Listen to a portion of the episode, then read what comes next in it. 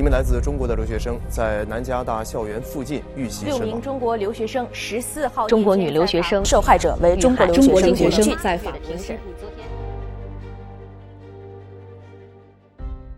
中国留学生遇见危险的时候怎么保护自己的问题。这里我要说的第一个，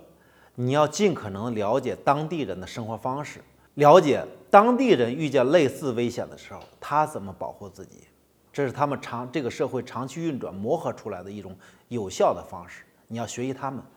看看他们怎么保护自己，我们要学着保护自己，这是第一点。第二点呢，当有一些苗头的时候，要及时的寻求警察的帮助。你比如说，在本案当中，陈世峰他判二十年，其中有一部分罪名是恐吓罪，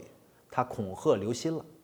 但是他恐吓刘鑫的时候，刘鑫也好，江歌也好，并没有及时的报警，导致了后来陈世峰进一步作恶。那么，如果陈世峰在开始恐吓刘鑫的时候，他们就及时的报告警察，警察会及时的出面制止陈世峰的进一步犯罪，可能这个悲剧呢就不会再发生。所以呢，把罪恶消灭在萌芽状态，尽早的寻求警察的帮助，这是我们要学会的一种一种方式。那么，在法治程度比较高的国家，他这个警察介入的机会也是蛮多的，尽可能寻求警察的帮助。